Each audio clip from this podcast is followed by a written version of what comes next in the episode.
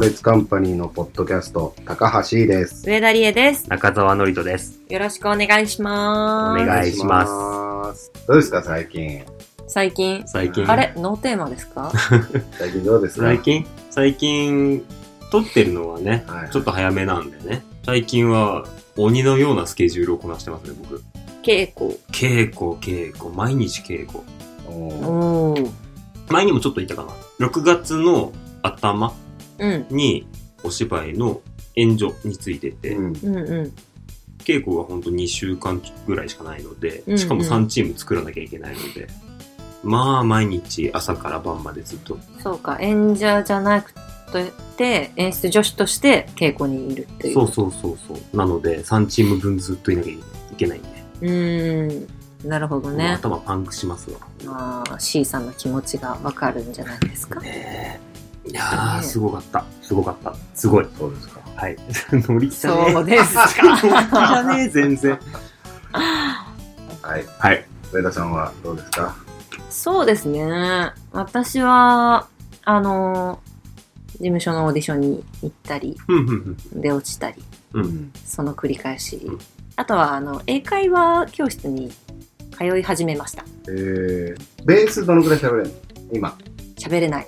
じゃあ喋るに関しては、どういうさ、コースなのまず、行って何私が取ったのは、5週、5ヶ月ぐらいのプログラムで、すごい迷って1年間コーチングついてくれてやるところにするか、すごいめちゃくちゃ迷ったんですけど、まあ今人気の、なんかいっぱいあるのなんあるか英会話教室ありっまてす。よで、多分もうやらない、その今日本に暮らしてて、英語を喋れるようになるまで、洋画とか見て理解できるようになるまで、相当頑張んないと無理。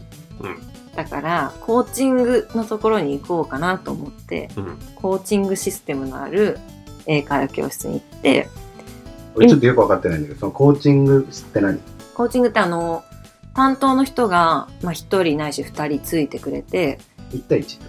1対1、まあそれ多分あると思うんですけど、いろいろあると思うんですけど、えっと、1対1で、えー何分授業とかっていうパターンもあるし、あとはホームカリキュラムっていうか、じ自主勉強をまでその人が見てくれるって、えー、報告しなきゃいけない、毎日。ライズアップみたいな。ライザップみたいな、そうそあーう。そういう感じで、一人の生徒に対して同じ先生がずっとついてくれる。今は、要はもう、レベル的には、中高の思い出しレベルみたいな感じで、えーなんか文法とか単語帳を見たりして、語彙増やしながら、シャドーイングってなんか、英語を喋ってるのをすぐリピートして喋っていくとか、そういうなんか、耳をこう、鍛えてる感じ。うん耳と書きうんのプログラムえ感じでももう本当に、それはまあ、やり始め。ええーそんな感じです。でも、ちょっと学びの時間にしようかなっていう。毎日多分英語の勉強しないと、報告しなきゃいけないから。そうねコーチにね、毎日何時間ややりなさいっていう宿題が出るから、やってる。えやってますーすごく興味のあるお話。Thank you. 心はど こへやべやかん。はい、最近そんな感じです。C さんはどうですか僕です。あ優しい。はい優し最い近は。この間さ、おうんファミレス行ってね、はい、うん仕事しようと思って、はいで宿題ですか受付でさ、あ受付受付じゃない、レジ、はいレジでさ、おばさんにさ、ポイントカードありますかって聞いてるわけ。はあはそあれはもはう T ポイントカードなわけよ。うん、 T ポイントカードありますかって聞いといて、うん、店員がさおばあさんがそんで「あのそれはカード作るのにいくらかかるの?」って前向きにあ。あああだけどあ、C さんの会計じゃないんだ。そうおばあさんおの。ばあさんの会計そのおばあさんはさ多分分かってないんだよ T ポイントカードをああ。でここで作れると思ってるわけじゃんなるほどうんね。そこでさ「ポイントカードありますか?」って聞かれたらさそう思うじゃん、もうもうその店員がさ「分かりかねます」っつって終わらしたのよいやひどいなわかりかねますかわかっ、うん、うん。確かに。ひどいね。ひどくない、うひんど。いねもうちょっと説明しろよっうんうんうんうん、てうん思ったっていうね、あとったわあ、腹立つ話ね。今回のテーマはい。じゃあ発表しますね。今回のテーマ、はいえー思い出の漫画。全然違うじゃ ん。けど、まあ、全然違いました全ね。然違ったね、なんだ。それでもひどいね。そひのどいでしょ。ひどいうんねうん。ほんとひどくてさ、わかりかねますわ、ちょっと。俺はなんかわかんない。だからまあその人はさ、確かにさ、ツタヤの店員じゃないからさ、うん入会いくらかっていうのはさ、なんか適当に言えない、うん。若造だよね、もうう。でもん。さ、おばあさんはそんなの聞いてねえよ。うん。もっとわかりやすく説明しろよって。うん。そうだね。いくらなのわかりかねます。そこの、いくらなのにかかったわかりかねますじゃなくて、ちゃんと、あ、えっ、と、今聞いたのはこれこれこういうのなんですけど、その、料金に関してはわかりかねます。ていうか、そもそもこう、このカードというのは、あの、どこでも作れるもんじゃなくて、どこどこで作って、うんうんそれがいろんなところでポイントが貯まりますっていうところまでおばあさんわかんないじゃん。うん。そうですね。なんかさ、今の若い子とかってさ、やっぱさ、当たり前のようにさ、デジタルに強いじゃん、俺らよりも。そうですね。うんだけど、俺らの上の世代の人とかってさ、もう当たり前のように弱いじゃん。その気持ちがわかんないよね。うんうん最近、携帯変えたんですけど、はいはい。なんか画面に亀裂入っちゃって、うんちょ。っと割れちゃってたから、変えようと思って、で、Y モバイルで、なんか画面修理もあったんだけど、うん。で、そっちの方が全然安いんだけど、ん私、お財布携帯使ってるから、うん。お財布携帯付きの代替機がないって言われて、うん。じゃあなんかちょっとめんどくさい。私、スイカ、モバイルスイカ使ったりしてるから、めんどくさいなと思って、うんじゃあ、まあ、1万円ぐらいしたん結局。うんだけど、あの、新しい機種にうん変更しますって、機なる械ほどね変えてくれる保証入ってて、で、変えるときに、そのお財布携帯の、えっ、と、使ってるスイカならスイカ、うん ID とか、そういう、なんかそういうのの、一回停止してくださいみたいなこと、なんか言われざっくり。う。うんんそのお財布携帯のデータを一回こうリセットしてくださいみたいな。で、新もうもう難しいもん、俺にとって。要はなんか前の携帯のお財布のデータを消しとかないと新しい機種になった時に使えなくなって、うん前の携帯に残ったまんまになっちゃうとよダメだっていう話なんだけど、それじゃああの今のうちにやっといてくださいみたいな手続きしてる間にやっといてくださいって言われてえ全くわからないと思ってでも多分携帯もうあお財布携帯とかちょっと当たり前になってるうん結構メジャーだから、多分分かる人は分かるんだけど、全然私教えてもらわないと全然分かんないよと思って、聞いたら、まあ教えてくれたんですけど、めんどくさかったのか、常識なのか、分かんなかっまあめんどたく。さいに近いんじゃないかな。そこの説明をする時間をここに使うと他の業務が回らないとかそういうことなんじゃないのうん。で、その人の、ファミレスの人もめんどくさかったんじゃないですか。おばあさんだし、どうせ作んないだろうぐらいなうん。感じってでこ、となんだと思うめんどくさいから分か分かりかねますって言ったんじゃないのかなっていう。だったら俺はポイントガードを進めるなっていうか、うん。ポイントガードありますかって聞くな。うん。でもそれれをマニュアル上はケツ吹け。 なるほどね。確かに。確かにね。おばあさんポカーンとしてたもんね。うんあなたが聞いてきてなんで何も知らないのって顔してたの。うんんううんんう。うんひどいよね。ひどい。それはひどい。でも今日のテーマは漫画。 ははい。漫画世代が違うじゃない。うん、違う。い、はい、そうですね。僕とノリとか10個違うわけで、は上田さんとは13個も違うわけですかうら。ん。楽しそう。漫画。漫画ね。漫画。好きな漫画です好かきなっていうか、なんか、思いキ出ュンの。とくる漫画にしようか、じゃあ。あー、キュンとくる漫画か。俺ね、鶴木独身寮っていう、え漫ー、画だね初めて聞いた初め。て聞いいや、これはもう多分ね、俺の世代だね。俺の世代はメジャーですかメジャーだと思う。けど、そんなアニメ化もされたかどうかもわかんないような、鶴木独身寮。た。わかった。坪之内さんだ。あの、今の独身寮仮。面、かカップラーメンの CM とか書いてる人。えー、好き。あの、青春。えー、好き。絵のタッチうはん。今、ワンピースやってるんですうよん、そうそうそう。鶴木独身寮はね、なんかね、キュンとくる。何の話ですかざっくり。はいはいはいざっくり言うと、もう、家具メーカーの、えー家具を作る会社に就職したうん。男の子の独身寮の話。はいはいはい。寮。寮。で、もう毎日本当にもう流れ作業業のように家具を作ってる。うん。で、その中で先輩がいたり、まあだからまあ新人だよね。うんうんうん、で、好きな子が、なんかちょっとこう可愛い子と出会ったり、でもなん会社かねそんなにこう、当時、当時はやっぱこう、トレンディードラマとかそういう時代だから、うんうんうん。いけてないわけですよ。家具メーカーの、その、工場で働いてるなんて。なるほどね。そう。で、多分高卒かなんかかな。若い。そんな、このサクセスストーリー。へえ。キュンとくる。キュンとくる。もうこれはどね、こがなんか、どこの辺にキュンとくる普通の人の話だから、俺普通の人の話好きだから、ああ、特別なところが一個もないのよ。なるほどね。。もうあるあるというか、なんか、若い男の子の青春の話。ああ。ああ、わかる。絵のタッチは好きだな。俺この人青春の作品人だったら好き。へえ。なんかさ、ノリトみたいな先輩がいんのよ。なんかすごい話しかけてきてさ、うん。なんかオープンな。ああ。でも さ、いい人なのよ。ううーん。でもさ、その人を何年後かの自分として見ちゃうわけよ。うんうんうん。とか。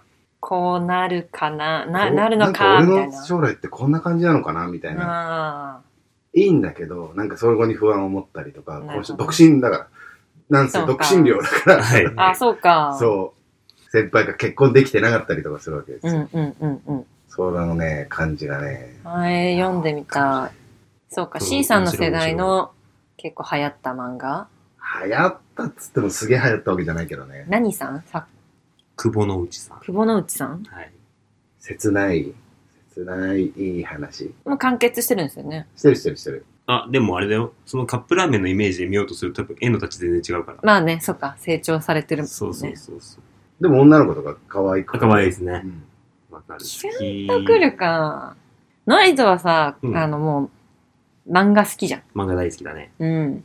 私そんなに読んでこなかったから俺もなな。の俺もね、あんまり読んでなくて、だけど、あーたまに全巻揃える漫画が出てくるんだよ。なるほどね。その中の一個だね、俺は。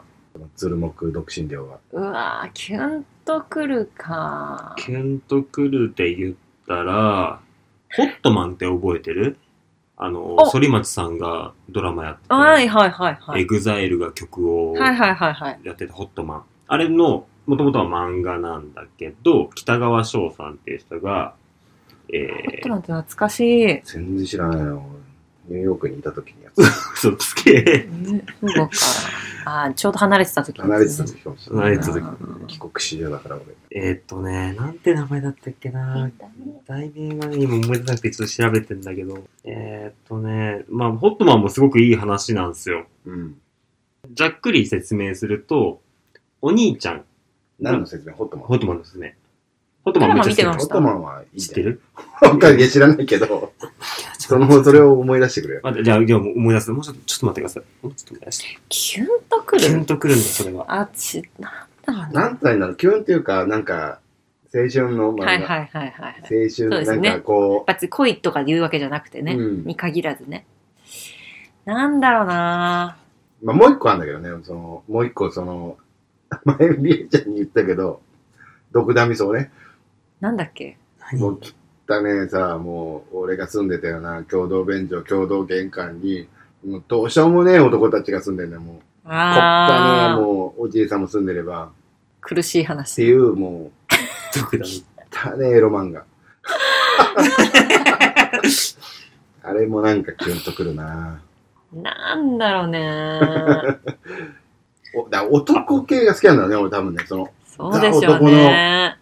なんかこう、モテない感じ。うんわかるー。何好きなんだろうね。思い出した。はい。北川翔のうんハニーっハニていう3巻しかないんですけど、こうれん短い、へえ、読めそ簡単に読める。ニートー。うん。の男の子が家に引きこもってて、う。うん。で、なんで引きこもってるかっていうと、好きな子にすぐ振られちゃうからなんだよね。で、引きこもってるとこに友達が来て、お前バイトでも始めたらって言って、家の近くにあるアンティークショップに超美人さんがいて、その人に一目惚れして、そのアンティークショップで働く。うん。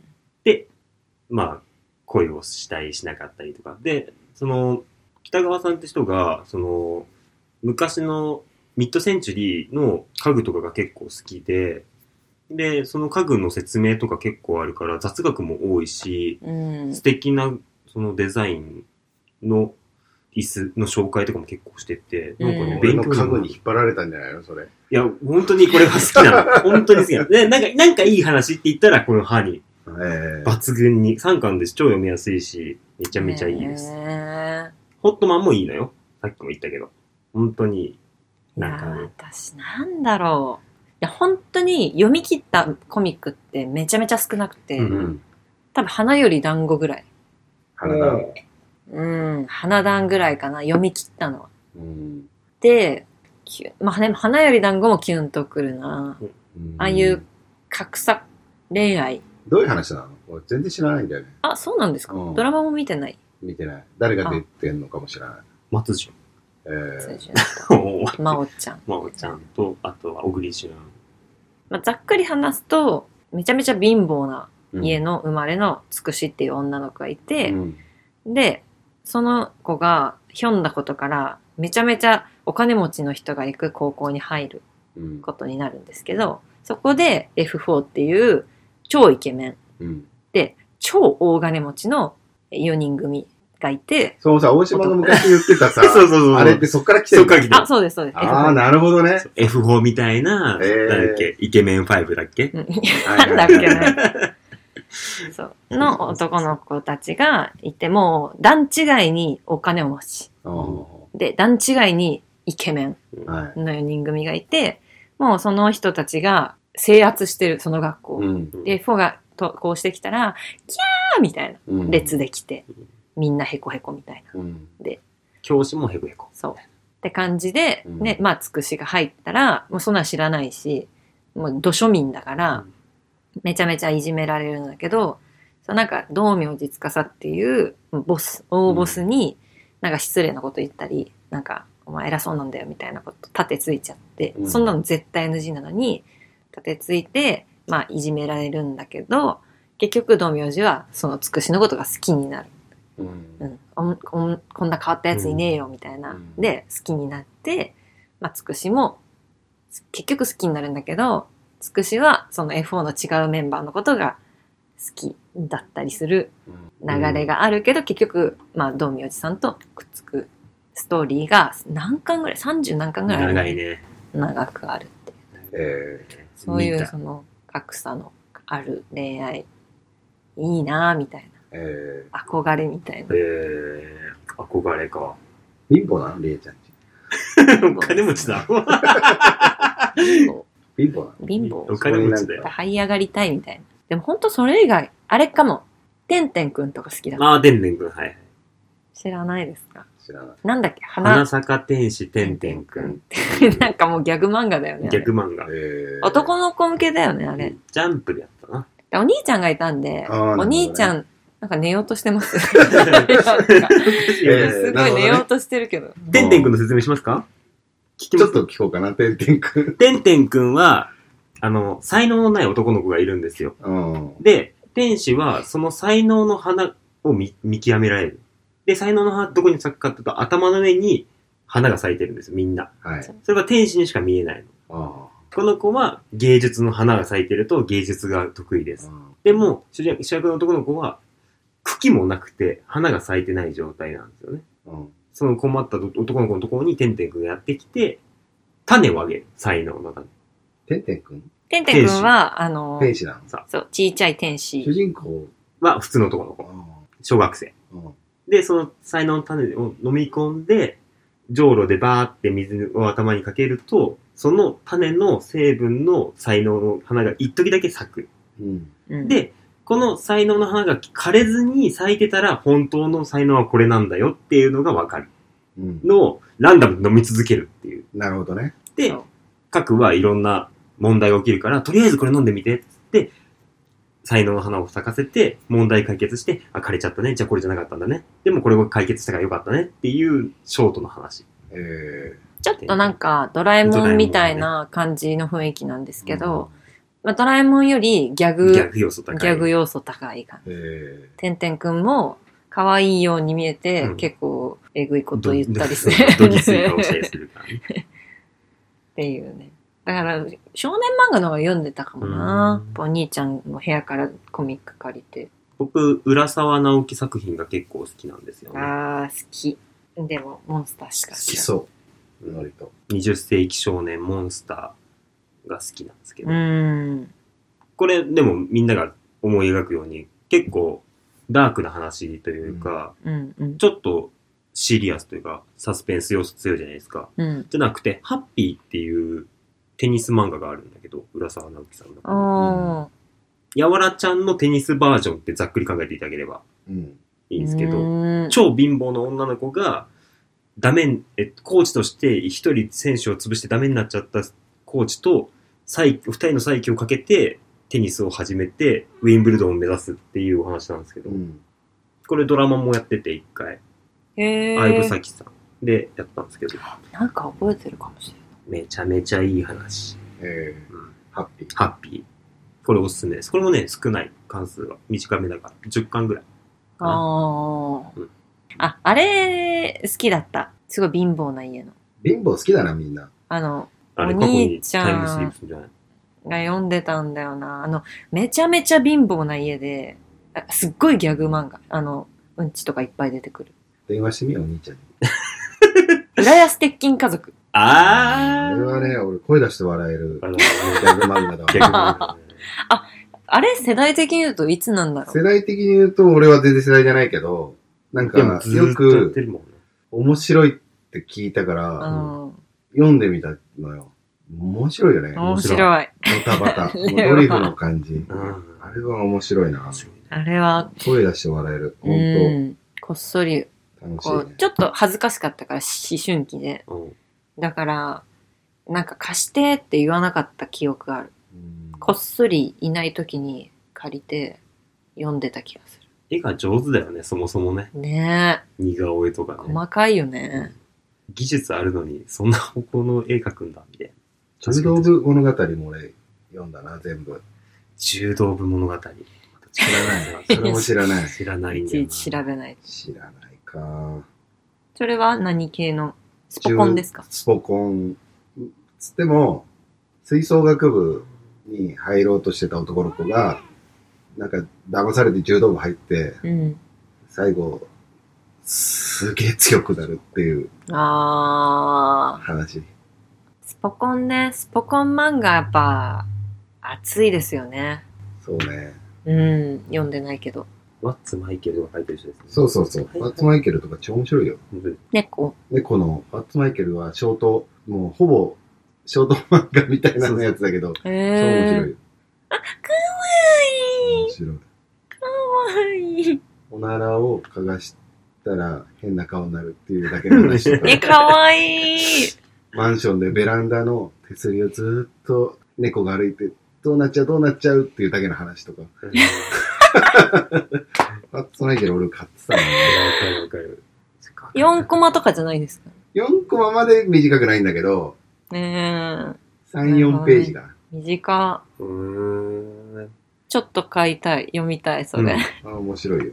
私ちなみに、はい。うんピーチガールっていうはいはいはい。コミックは読んでて、それな、エロじゃない。エロ漫画エロ漫画じゃないんだ。恋愛うんだよね。もう完全に恋愛漫画で、そのももちゃんってう。いう水泳部のね、うん。女のの子が主人公なんだけど、肌が黒いから水泳部で真っ黒、ガングロなの。うん。うん。で、ギャルに見られるんだけど、髪も茶色くなって、うん。塩素で。でもほんと純粋な子で、その子が幼馴染の当時っていう男の子を好き。当時は真っ白うん。なイケメンなんですけこれど。で、このカイリくんっていう人が学校一のイケメン。今、その、ノリトが画像を出してくれたけど、俺多分このテロマンが、顔と名前を覚えられないかもしれない。あ、似てる同じに見えちゃう。おじさんだから。いじめとかもあるけど、結局二人ともももちゃんのことが好きになったりして、っていう。トリアード好きだね。うん男二人がさ、やっぱでも世の女性みんな好きじゃないですか。私なんか多分見てない方ですよ。そうなんだコミック。恋愛コミック。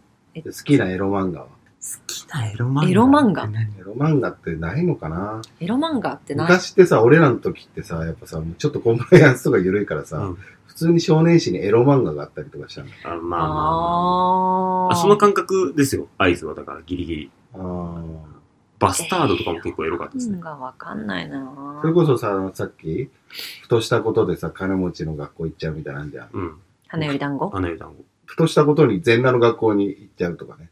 ああ、もうそういう感じか。ギャグ漫画じゃないです。ギャグなの、もうギャグだけど、そのギャグの中のもう、もうエロとして見てるけどね。ああ、男の子それは出会ったことないな。男っていエうかロ漫男の画。子たちは。ギャグ漫画だよとか言いながらもうエロで興奮してるけどね。ああ、私はないそういうな。ね出会ったことないな。ないよな。多分少年誌ですよね、それ。少年ジャンンプとか、そ何、マガジンとかそういう。う。今じゃありえないような内容だね。ああ。マイッチングマチコ先生なんてもう、エロ漫画だけど、アニメ化までされてたからね。うん。今、舞台やってますからね。ででもそれっ、てさ、別に子供見に来ないでしあ、ょまあそうか。俺は普通に子供が見てたからね、マイッチングマチコ先生。知らない、聞いたことあるけど。先生のおっぱいを触るっていう。ああ。スカートめくれる人。漫画か。なんかあのーリボン、チャオ、えーマーガレットはいとかあって、マーガレットが、あ、違う。リボン、チャオ、マーガレットが三大少女雑誌みたいな。うん。ちゃおだけ聞いたことない。あ、ジ本当ですャンかプ、サンデー、マガジン感覚。みたいな感じで。で、もう一個、なんか、お母さんが買ってた、ちょっと上の少女雑誌。それも少女雑誌だと思うんですけうど、ん。同じ厚さの、なんかあって、それ、結構過激だった気がする。なんかちょっと不倫とかそういう、あそういうのあった気がする。チャオわかんないですかあ、わかんない。チャオはでも多分、低年齢層向けだと思う。ギャルズと小か学生ちゃうじゃないかコロコロみたいな。あ、そうそうそう、そんな感覚でな。す。そうそうそリボンは小学、うん、高校半からなんか、中学校。別冊マーガレットとか結構、う。うわー、懐かし激しくないい。じゃあ、思い出したい。マーガレットじゃなくてね、あ、違う、マーガレットだ。仲良し、リボン、チャオ。あ、仲良し。が昔は聞いたことない。三大でマーガレットが大人なロバ感ーじだだよね。うんお母さんのうん盗み見てた気がするななんか懐かしい今こういうのないですもんね漫画いや小雑誌あるよ。え女子少女雑誌あるでしょあるよ。えあるの全部あるよね。チャオもあるえあるのあるでしょ。ええびっくりそうなんだ自分が買わなくなったらないと思ってたあるよ。あるんだちょっと買ってみたい わはい。 ということで、えー、皆さんね、はいそれぞれ世代が違うと、漫画の話は盛り上がらない。いや盛り上がったよね盛り上がったよ。まあ小 C さやんっのぱでも同世代の方が盛り上がるよ、ね。そうねまあね、わかるからうんいやね。そもそも C さんが漫画読んでないっていうことが分かっ私も漫画読んでないしね。た。なんだよ。そんな中でも、やっぱ、定番というか。うん。でもやっぱ世代は出るなと思ったね。いやだかならんで、すね。逆に、こう、読んでもらいたい気持ちは出たよね。う。うんん。プレゼンね。そう。辛いだろうね、でもね、俺が、これ面白かったっていう漫画がさう、ん古くて。いや、でも懐かしい感じはした、確かに。あーうん。絵のタッチがある。そうそうそうそうそうそう。実家にでもあんだよな、鶴木独身寮全巻。あ見たい見たいねへ見よう。してほしいそれも独身寮を見よーう。私あれ見よう。ミスターマイケル。 パッツマイケまル。あワッツマイケル。猫のやつ。ということで、はい。はい。今日はこれでおしまいにします。ははーい。さよなさよら。なら。